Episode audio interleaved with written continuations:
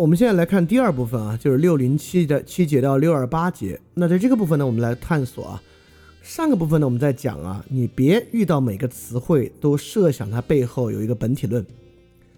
那么我们就要遇到另外问题了，那我们是不是可以用语言构造出一种真实的本体论去描述它呢？这个词汇呢，在维特根斯坦在第二部分里面呢，就是意愿和意志 （want, will） 这样的词汇。我们是不是在用这些词汇描述某种本体的属性？有没有这种可能？来看这个问题，这当然也是个很深的问题。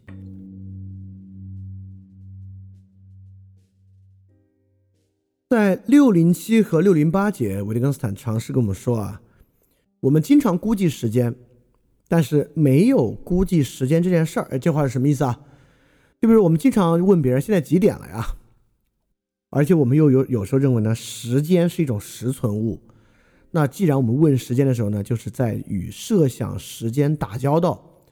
那我们猜测时间的时候呢，都会发出一种时间现象感，对吧？有一本书叫《这个内时间意识现象学》啊，就是说我们每次接触时间对象啊，都会产生一种时间感。这个呢，这种时间感啊，就是我们在问现在几点了啊。这个话背后那种实际存在的感觉。那么在日常语言中呢，维特根斯坦促使我们相信啊，没有统一的现在几点了啊这回事儿。在不同的情况之下问现在几点了，完全根本就不是一个意思啊。我给大家举了几个例子。第一个例子啊，比如我们在山上登山，时间非常长，很饿了。现在我一边饿着一边问别人现在几点了啊，这是第一个情况。第二个情况呢，我们在看一个五个小时的电影啊，看到中间实在有点不耐烦了，我问旁边一个人现在几点了呀？想知道我们已经看了多久了，对吧？这个时候你第一个问呢，现在几点了？有点像在问什么时候到啊？第二个地方问现在几点了？有点像在问看了几分之几了呀？比如经常赶火车、赶飞机，或者要去赶一个面试。你特别怕感悟了，你经常问别人现在几点了呀？实际上呢，是在说是不是该出发了，是不是该走了呢？有时候你跟朋友玩游戏，或者你谈恋爱的时候啊，感觉时光飞逝，在这个时光飞逝告一段落的时候，你问对方哦，现在几点了呀？实际上呢，特别欣喜的希望这个时间很长，因为这个时间越长。越能够证明你们刚才特别 enjoy，对吧？假设你玩了一会儿，现在几点了？一看，比如早上七点玩了，晚上九点了，不知不觉玩了十四个小时，当然就非常酣畅淋漓。所以这个时候问现在几点了呢？就是在问时间到底有多长，是不是已经很长很长了？所以说，以上所有问题都可以回答为现在几点了，比如你都可以回答晚上七点了。但每一句晚上七点了都不是一个意思，都不是在说一个意思，因此维特根斯坦促使我们理解到，世界上根本没有一种特定的、固定的估计时间。当然，在这个时候，我们还可以说，那不管你这些话说破天去，他们各个状态有有什么不一样？难道你心里不都是在想着时间吗？不都是在想着几点吗？这难道不是他们之间共通之处吗？哎，你学了之前维特根斯坦你就知道啊，这个地方这么来讲的只是一句造句而已。也就是说，这些句子之间唯一的相似之处就是时间和几点，但它的语用完全不一样。你不能回回转说，不管是什么状态，难道不都是想着时间吗？这正如我们说。不管是什么样的意识，难道不都是发生在大脑里吗？不管是什么样的现象，难道不都是基本粒子的运动吗？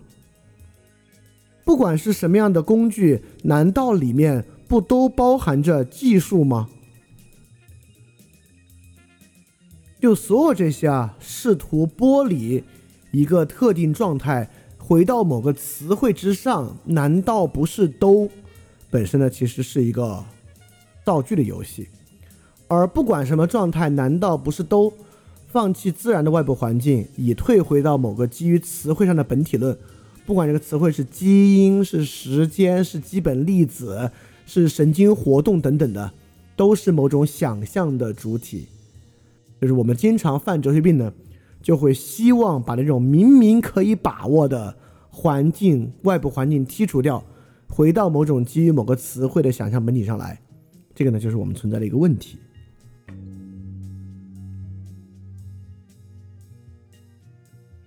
所以六零九到六幺零节，维特根斯坦就提醒我们，永远不要想去拿走某个具体的情况。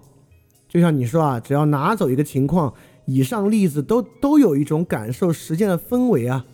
维特根斯坦就跟你说啊，描述气氛的语言是很特殊的应用，为的是很特殊的目的。我们不要在本体论上假设什么东西都有个氛围。好什么叫做在本体论上假设什么东西都有个氛围呢？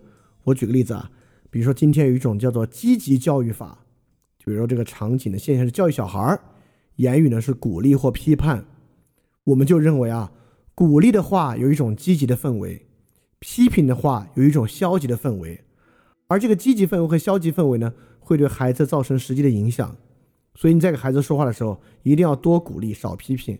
即使你要批评他，也要先鼓励再批评，因为鼓励的话带有积极氛围，批评的话带有消极氛围。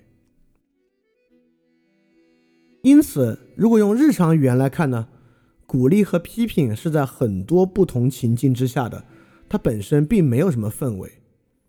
很多情况之下，我们强迫去鼓励，能造成的实际唯一结果呢，就是搞不懂，就是无法理解。就比如一个小孩做做错了一个题啊，你还给他说，哎，不错啊，至少态度是好的啊。说久了，这个情况之下，只会让这个孩子非常的迷惑，已经完全不知道态度是个什么样的东西了。或者你告诉他啊，这个动作很好啊，啊，至少这个字儿写的是特别规规整的呀。久而久之，他就不知道这个字儿写的规整是有什么用了，就会只会让他导致他非常非常的迷惑。而维特根斯坦说什么叫做？描述气氛是特别的运用呢。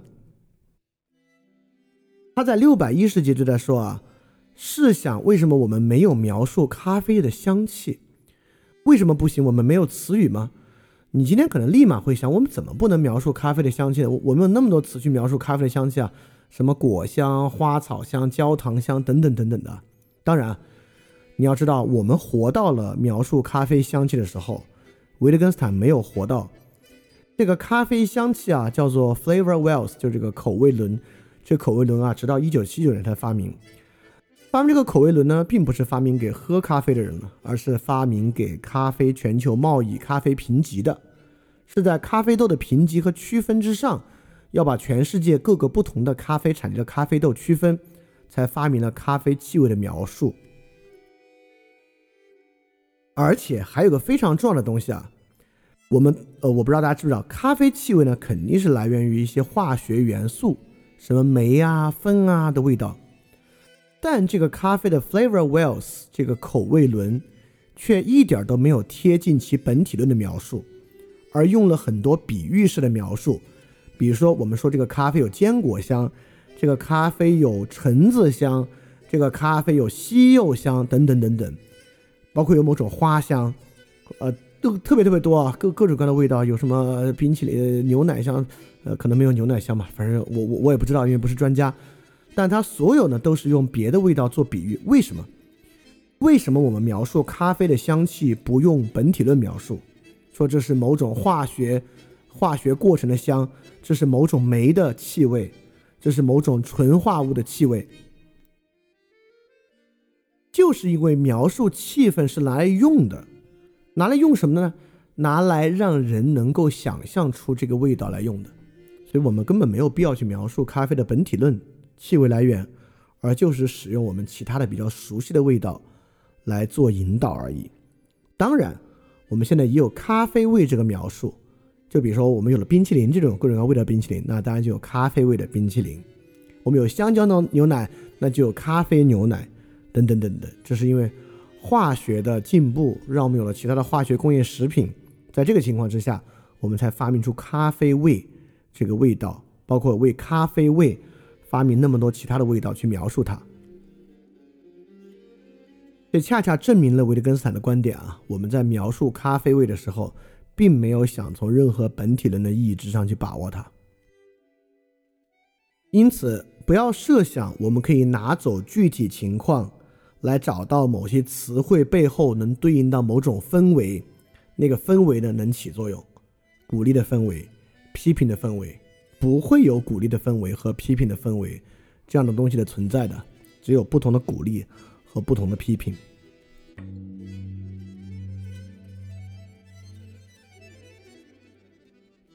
好，在这些准备之后呢，我们进入六百一十一节，一一个特别特殊的日常语言的对象啊，就是我们来描述意愿，来描述意志。这个东西呢，在日常语言之中是一个非常关键的问题。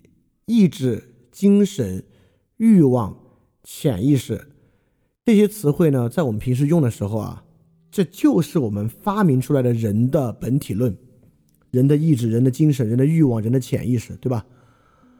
你相信其中任何一个呢，你就会说人的言行啊，究其根本就是由这个本体论对象来决定的，由潜意识决定的，由欲望决定的，由意志决定的，由精神决定的。那么在六百一十一节啊，维特根斯坦说，人们愿说意愿呢，也只是一种经验。这个呢是典型罗是罗素的想法，经验主义的想法。经验主义呢就认为，我们认为我们有某种意愿，有某种 wish。当你感受到有个 wish 之后呢，它已经不是一个原发物，而是一个经验物品了。那叔本华呢跟这个恰恰相反，针锋相对。意志呢恰恰不是表象，意志呢是物质体。意志，我们自己的意志啊，是它虽然是我们能感受的表象，但是是唯一我们能直达物质体的表象。这叔本华在康德意志上对于人的这个特殊构建嘛，就为什么认识自我这么重要呢？就是因为自我的表象啊这个意志啊是直达物质体的，这是个特别非常特殊的情况。所以说从他之后啊，这个反理性哲学，不管是意志啊、精神啊、欲望和潜意识啊，才这么被当做人的一个本体论对象来看待。就在六百一十一，我们说为什么这类这么特殊呢？就是因为这些东西自行发生，我啊还无法导致它们发生，所以可见这些东西啊比我们的理性更深，比我们的理性更贴近我们的本我，更贴近我们本源性的自我，因为它可以自行发生。就比如说，我们认为这个人趋利避害啊，是我们自己控制也控制不了的，性欲、食欲。自我保护对他人的依赖，都是那种自行发生，而我自己根本无法控制它的部分，而这些部分呢，更贴近我们人的 一种本源。当然，维特根斯坦来讲啊，这就是种偏食。你认为那种自行发生无法导致其发生的呢，是更本源的。那肚子痛也是某种本源的了，对吧？一般来讲，肚子痛都自行发生啊。你现在想让你自己肚子痛，你还做不到，它就自己这么来了。那这么看来，肚子痛、牙痛也是某种更贴近我们本源的意志了啊！我们如果不用这种偏食的例子来滋养我们的精神啊，想到一些反例，很明显，这个自行发生无法导致发生，并不是什么特别了不地的东西。但是呢，分辨意志啊，确实是人特别重要的一点。比如说今天一个特别重大的问题啊，我们说这个人有没有自由意志啊？这个人有没有自由意志呢？就是在说啊。一一部分呢认为人有自由意志，人有一种自行发生、不受外物影响的绝对自我，这叫自由意志。有人也认为呢，人没有自由意志，自由意志呢只是一个幻象，就认为这个自由意志其实没有啊。意志呢，像罗素讲的一样，它不过还是你个经验，它呢还是被外物所决定的。因此在这里呢，这个意志很重要。意志呢，要么是纯粹内在的本体论。一个对象，因此呢，人在这个之上就有自由，因为他就可以自己决定自己。要么呢，这个意志呢，也是一个外部的现象，是一个假象。你以为你有意志，实际上你没有，它还是在一个物理决定论的体系之中。这是我们经常喜欢去争论的问题。那维特根斯坦怎么回应这个问题呢？当然是从语法上去消解这个问题，促使我们能够对这个问题产生一种基于日常语言的新认识了啊。今天呢，推到那个新认识，最后我们也会说维特根斯坦怎么看待自由意志，这个应该很有帮助。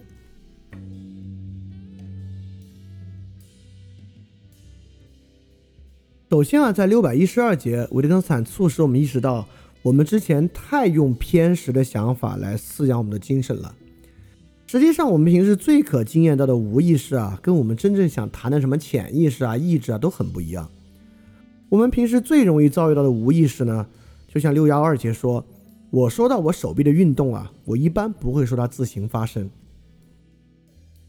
就比如说我现在讲话，或者我做这个 keynote 的时候，我打字，对吧？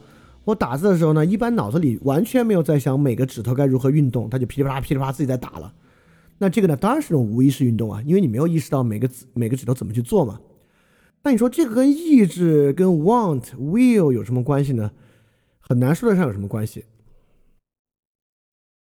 在这里的第二个例子里面呢，这个维根维根说啊，这里呢，我把我手臂的运动对照于我猛烈的心跳平息下来，对吧？你的心跳平息下来呢，也是自行发生，你自己控制不了的。但一般呢，我们也不会把这个说的跟意志有什么关系。所以现在我们起码有两种无意识啊，其实是我们平时最可以经验的。第一种呢，像打字一样；第二种呢，像肚子痛的平复一样。这两种呢，是最不以我们的意志为转移，而在我们身上会可经验、可发生的。但很显然，这种最明显的无意识。却与我们最想谈的什么自由意志啊、潜意识啊的那种东西，非常非常的不同。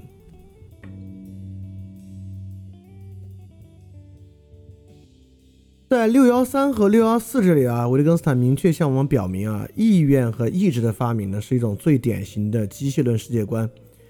因为在上一页我们提到啊，我们平时打字，但我们脑子里从来几乎不会想这个手指该摁到哪儿，尤其是打得很顺畅的时候啊。这时候呢，我们忍不住问：“那你到底怎么打字的呢？”啊，我们就会产生一种本体想象，大脑内部呢具有一个自动机制，可以自动运算、下意识的操作你的打字。但日常语言就要问啊：“意识、意愿这个词可以用于解释这个问题吗？”也就是说，我们曾我们任何时候愿望过可以顺利打字吗？不会，对吧？我们什么时候会在脑子里产生一个我先愿望我打字很顺利，然后自动的把这些字打出来的过程？你从来没有愿望过这个事情。当然，你可以说愿望本身也是一个潜意识、下意识的过程。那似乎跟愿望这个词 wish、want 本身所承载的意思就不太一样了啊。因此啊，我们就用 want 这个词来看啊，在英文上的 want 这个词确实具有某种语法上的第一性。比如说，你就不能说 I want to want，你不能 want to want，你也很难说 I make myself want，want 就是 want，没有 make myself want。就因为 want 具有某种语法上的第一性，want 是一个最根本的东西。所以说，神经科学啊，还经常在设想啊，人有一个 wanting system，就神经科学一直在发现啊，人的这个欲望中枢在哪里，它的 wanting system 在哪里。所以我们就在想什么呢？我们就在想啊，你能打字，那肯定是有一个东西导致你可以打字。你想吃蛋糕，肯定脑子里有个什么东西导致你想吃蛋糕。在你产生想吃蛋糕的想法之前，是那个玩意儿先在你脑子里面运转起来，就是你的 wanting system 在你的脑子里面先运转起来。就像汽车能动，肯定是有个引擎。这个引擎在带动那个齿轮，齿轮再到那个连轴杆上，导致汽车开动。所以，wanting system 的发明，意愿的发明，实际上是从 want 这个词的语法第一性上延伸出来的。也就是在我们做任何事情之前，不管你自己有没有意识到，你脑子里面已经欲求到它了，已经想要它了，你。虽然在打字的时候啊，你根本脑子里没过脑子，你就自然打出来了。但你的 wanting system 想要它打出来，这就是大脑，这是我们所搞的一种本体设想。这个的荒唐之处呢，就像啊，你现在在军训，你们一堆人在军训，然后有个人就在现场站不住了，他就动，啊，教官就问他，谁让你动的？经常这么问对吧？谁让你乱动的？你给教官说啊，我的 wanting system。让我动的，估计会吃一嘴巴啊。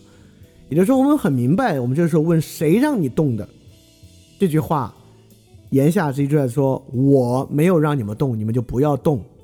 他并没有真的在问是谁在让你动，因此谁在让你动这句话本身可以没有价值。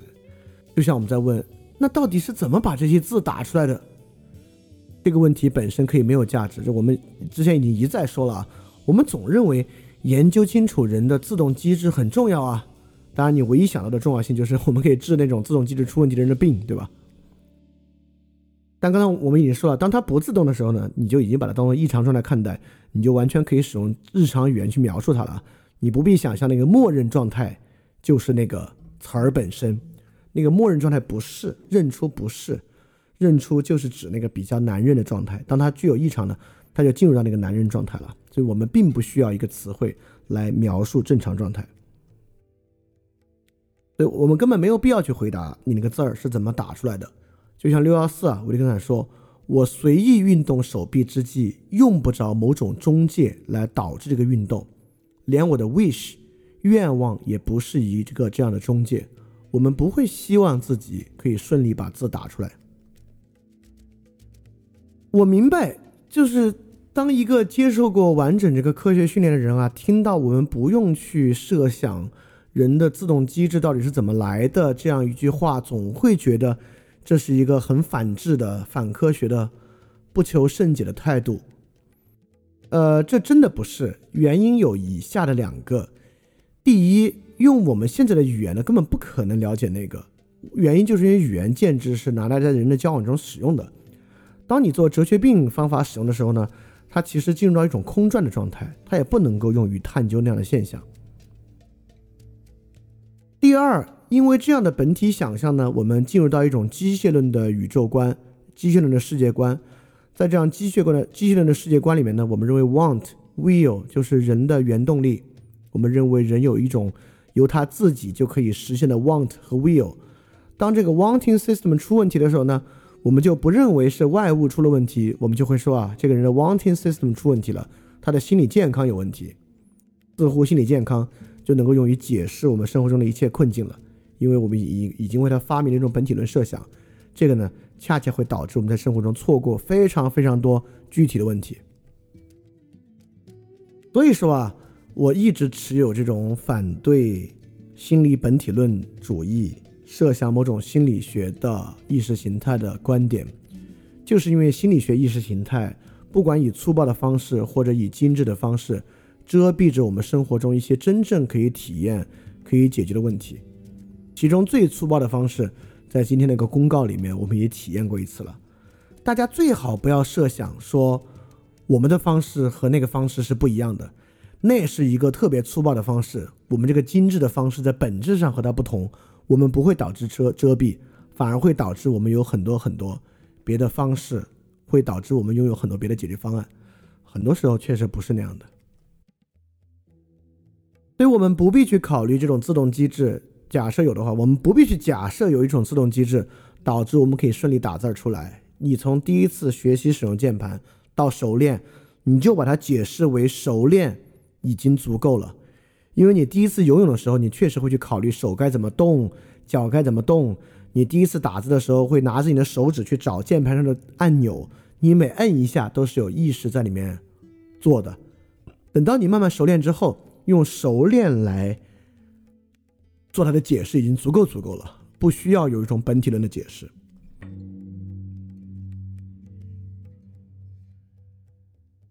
所以在六幺五和六幺六节呢，维特根斯坦接着接着跟我们说，那个意志我们是怎么发明出来的呢？我们会认为 want 是一个意愿，而 will 是一个行动。这是维特根斯坦在早期逻辑哲学论里面做的区分啊，就 want 是一个意愿，而 will 是一个行动。我们经常也会这么说啊，意志嘛，就是被行动实现出来的。比如说，如果有一个人啊被老虎追着跑，我们会怎么说呢？我们会说，为什么他会跑呢？啊，这是他的求生意志在起作用。用弗洛伊德的话说，我们说啊，是这个人的生的欲望在起作用。所以我们会认为这个行为呢背后是这个意志在起作用。当然，我们会有很多很多别的东西在解释啊。就比如说，有时候我们会把性行为也解释为是什么求生意志啊、生的欲望啊等等等等的作用。我们会把一些其他东西在弗洛伊德那里啊解释为死的欲望或怎么样。在日常语言来看呢，比如说一个人被老虎追啊，在跑，你会问他为什么跑呢？这这难道是一个需要问的问题吗？老虎在追他，他能不跑呢？当然要跑了，对吧？包括那你说这这这你你你这个是个不求甚解的东西啊！我们当然要知道意志是如何运作的，而这个意志呢是超出人的理性运作的。那我举另外一个例子，假设啊这是一个野外求生的节目，在节目最开始啊，这个比比如这个野外求生节目，选手都知道啊，这个求生范围之内有老虎。在最开始采访这个人啊，这个人就说：“哎，你这次这个野外求生啊，你最大的愿望是啥？”他说：“我希望这次不要被老虎弄伤。”他就可以说 "I wish I wouldn't be hurt by a tiger"。那这个是 wish 是不是变成了 will 的开端呢？我们都认为这个 will 才是人最根本的东西啊。当然，有有另外一种解释啊，这个人为什么会说他不要希望被老虎弄伤啊？是他的求生意志在起作用。但这么说有点奇怪了。一般这种意志的运作的运作在实际危险的时候。那当一个人在采访之前这么一说之后，那这个逃跑被老虎追着跑。是不是变成了一个 wish 之后的有意识行为，而不是一个被所谓求生意志和生的欲望驱动的无意识或下意识行为了呢？所以维特根斯坦啊，在这里不光在区分我们所想要的那个无意识啊，跟我们平时遇到的不一样。第二，维特根斯坦还在说，其实好多时候，你觉得无意识和有意识的界限。并没有那么大的分别。比如说，我们会认为肚子痛是最典型的无意识行动，你不能让你的肚子痛啊。维特根斯坦说：“你怎么不能让你肚子痛？你能啊。”比如说，我知道我肠胃不好啊，我过去有这个经验，我怎么让我肚子痛呢？我就胡吃海塞一顿，我肚子不就痛了吗？我可以让我肚子痛啊。比如我今天狂喝十瓶碳酸饮料，我明天就会胃痛啊。我当然可以让我的胃痛啊。人的很多自动行为，打字也可以被有意识的描述和行动展开啊。就比如说啊，现在是个打字比赛，要求啊每个人每分钟至少要打三百个字。你这个时候想着要打快点儿，那你这个打字行为不就变成一个某种程度上有意识的行为了吗？就维特根斯坦促使你觉，促使你意识到啊，wish、want、will 这些词。也是我们拿来用的词汇，不是拿来构成从外到内的本体论关系的。仿佛啊，这个 will 在最里边，want 在次中间，wish 在最外边。wish 是来表述 want 的，wanting system 是一个自动的神经机制，而 will 呢是人最本源的动机和本能。这三个词汇不具有这样。从内到外的关系，当然，从 wish 到 want 到 will 只是一个构建。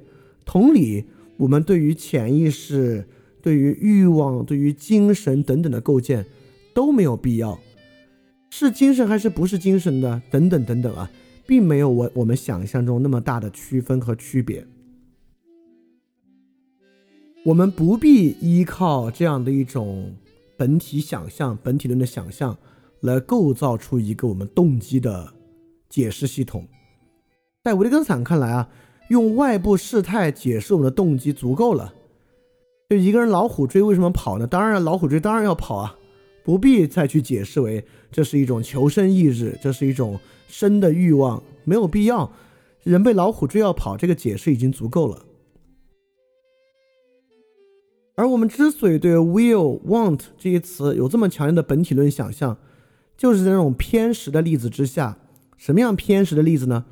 大多数啊，人本质的 want，人生的使命，你的意志欲求一个怎么样的生活和世界，在这种所谓生活意义的偏心的例子的逼问之上，我们就去想象这个 want 和 will 有某种跟我之是我特别重要的我的主体的这个意义，在这个地方，我们就觉得这个 want。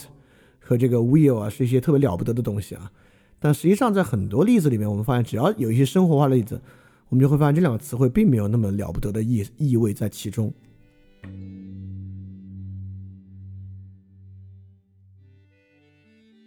而在六幺八到六二零，维特根斯坦其实也意识到了，我们这种主体的发明啊，就是从这种本体论的想象上来的。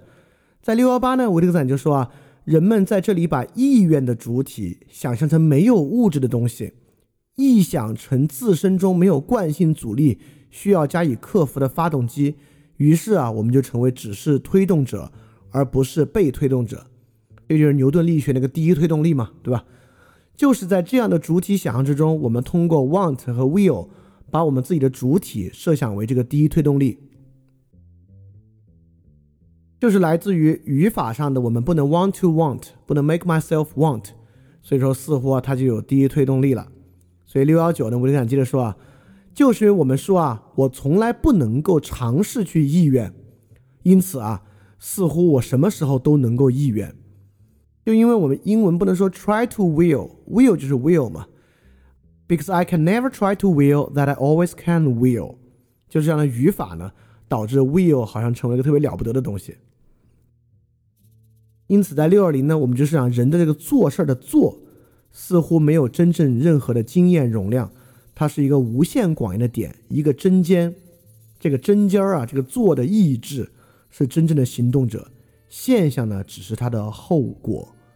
所以我们在这样的词汇之上呢，发明出了这个主体的想象，就是我，就是这个不受任何经验钳制、真正自由的这个做，做什么都行，做什么呢，都只是它的后果啊！存在主义呼之欲出啊！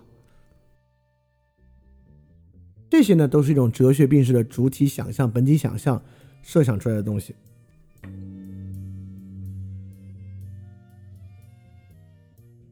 那我们接下来就要来回答一个非常重要的问题了。那么，在维特根斯坦这种视域下看待，我们该如何看待自由意志这个东西？如何看待我本身的一种外在的属性呢？在六百二十二到六百二十三节啊，维特根斯坦说明出了我做这个选择是一种外在属性，是在语言建制之中的。六二二，维特根斯坦说啊，当我举起我的手臂，就比如说当我打字啊。我们通常并不尝试把它举起来。你说，当我打字的时候呢，我我我我们一般不说，我尝试打字。自动行动就是自动行动，它不需要考虑前置条件就够了。但是在六二三，维特根斯坦找到了我们做的行为真正的前置条件是什么？维特根斯坦说：“我非要到达这所房子不可，但若这里没有任何困难。”我能够试图非要到达这所房子吗？也就是维特根斯坦发现啊，这种强烈的意愿和意志，我非要取决于有困难。如果没有困难，则不会产生我非要。当然，面对困难呢，你也可以放弃，而不必我非要。你在这里完全可以在某种康德二律背反的意志上来想象这个东西。所以在这个情况之下，有一种全新的自由意志观在这里面呼之欲出，而且对生活呢绝对有更重要的指导意义。我把它叫做情境中的自由意志，或者经验中的自由意志。这个自由意志首先体现为，在一个情境之中，人会有不同的选择。就比如说，到达一个房子很有困难的时候呢，人可以选择非要到达。也可以选择放弃，这个呢，就是一种非常非常明显的自由。当然，还有另外一种更大的自由，就是人可以看出不同的情境，能找到不同的可选择项。这个不是你的内在随意的，不具有任何随意性。比如说，一个高中生啊，面对在中国一定要考上好大学，九八五二幺幺，不然就万劫不复这个事儿。他可以选择挑灯夜读，也可以选择躺倒认认输，对吧？这是自由的。同样，他也可以选择，当他看到了新的处境，他看到一种明确的可以不用去上大学，但是通过某种职业路径也能够实现某种良好生活的一个路子啊。比如他发现他可以去当电竞选手，假设这么一条路啊，他觉得也是个可可可用的路径。这个呢，就为了他给了他一个新的自由，因此啊，这个自由是一个情境的自由，你越能够看到更多的情境，你就更自由。而在一个情境之中呢，你也不你你也没有一个唯一的选择。就比如说某种经济决定论会认为啊，这个人一定是趋利避害的，他要追求最多的钱，不一定啊，人也可以自我毁灭，他可以把那钱全部挥霍掉，对吧？这完全是一种可能的事情。因此，人当然是自由的，但这不是一种存在主义意义之上可以某种抽象意义上它的自由，没有这种抽象意义上的自由，只有具象意义上的自由。这个自由呢，就是你得先意识到有一个情境。在这个情境之下呢，你就可以做不同的选择。当然，你还可以意识到有不同的情境，在不同的情境之中呢，你的选择就更多了。因此，这个自由是在外的，而不是在内的。你能找到越多的情境，你就越自由。这个自由找到越多的情境啊，还一点不像你钱特别多，所以你在这个消费上似乎可以买这个包，也可以买那个包这样的自由，不是。而是你可以这样过，也可以那样过，你可以不买包的那种自由，跟消费的自由还非常非常不像。因此呢，这个是一种人的自由，在情境中可以选择的自由。当然，你因此也要问，为什么这是一个自由呢？难道它不是不是被某种潜意识、被某种意识形态所必然的钳制和挟持着吗？或者说，这样的自由从何而来呢？什么东西构成了他们具有这样的能力呢？在某种维特根斯坦日常语言体系之下，这种本体的问题根本不是个问题。不是个问题的原因就是，这在语言建制之中是被给予的。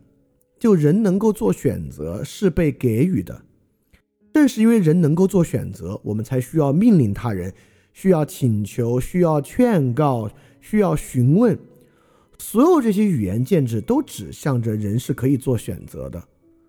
如果人不能的话呢？我们的生活形式不是这样的，语言建制就不会这样。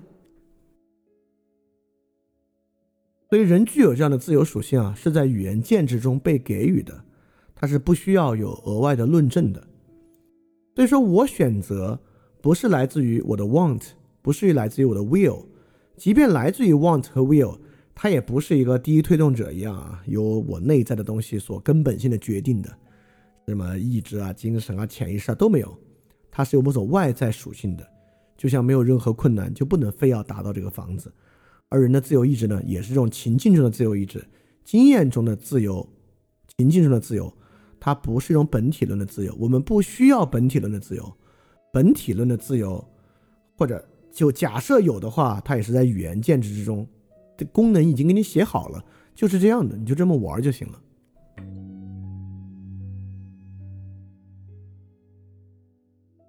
个六百二十六节，维特根斯坦举了今天所有例子之中最精彩的一个例子。这个例子非常精彩，因为啊，所谓人在建制中，在语言建制中自由，人在语言建制中感受，这个话一般听上去我们都不能理解，完全不能理解什么叫人在建制中感受，在建制中自由。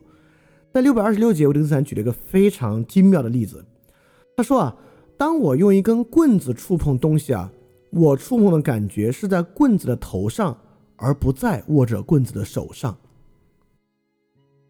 就比如说，我们拿个棍子啊，捅着一个柜子里的东西，假设是双被子，你捅着是软的，似乎啊，你就是在棍子头上感受这个被子一样，对吧？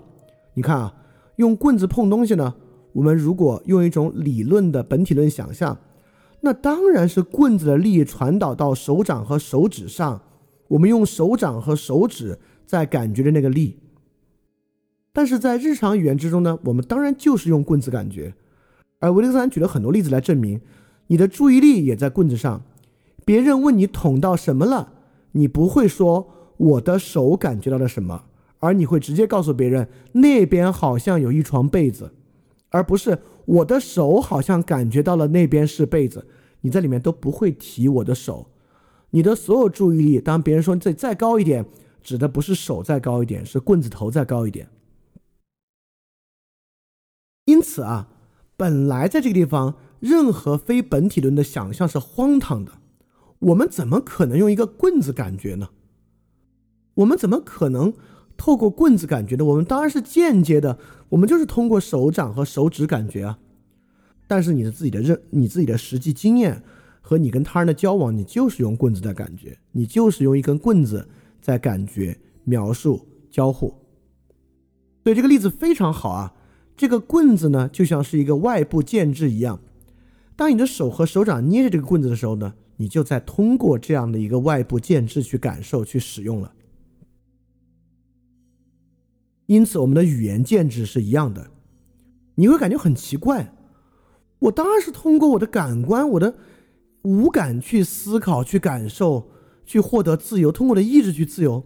我怎么会在语言建制中去感受、去思考、去获得自由呢？哎，但确实如此，它就像你捏这个棍子一样，一旦有语言建制，你还就是在语言建制中去思考、去感受、去自由。虽然从本体论的意义之上，非常的奇怪和荒唐，就像在本体论的意义之上，我们竟然是用一个棍子头在感觉到的软硬和程度，但实际上从你的经验和你的用词上，你还就是在用棍子头去感受。所以这个呢，就叫人在建制中感受，在建制中自由。听上去很荒唐，实际上呢就是这样。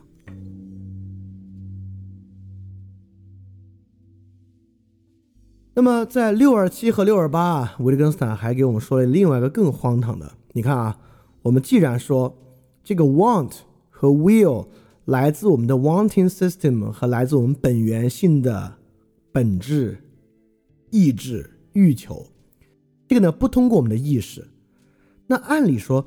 很多时候啊，这些东西做出的决定，从我们的意识来看，应该非常惊讶。我们应该特别惊讶啊！我怎么会 want 这个东西呢？我怎么会欲求这样的东西呢？但实际上，我们非常非常少去惊讶。也就是说，比如说我们打字的时候啊，我们很少发现，哇塞，我怎么会这样打字呢？我脑子都没有想，我就在打字。我们非常少感觉，哇塞，我脑子都没有过，为什么会？这么都说了两个多小时，说的这么顺畅，中间都没有没有停顿，也没有停下来想，怎么可能？我们根本不为这个感到惊讶。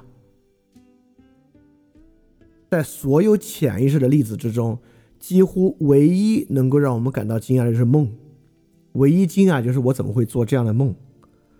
而我们呢，就总总用这个例子来浇灌我们自己啊，就老感觉潜意识很神秘。但其他的潜意识行动或自动行动，我们其实一点都不感到奇怪。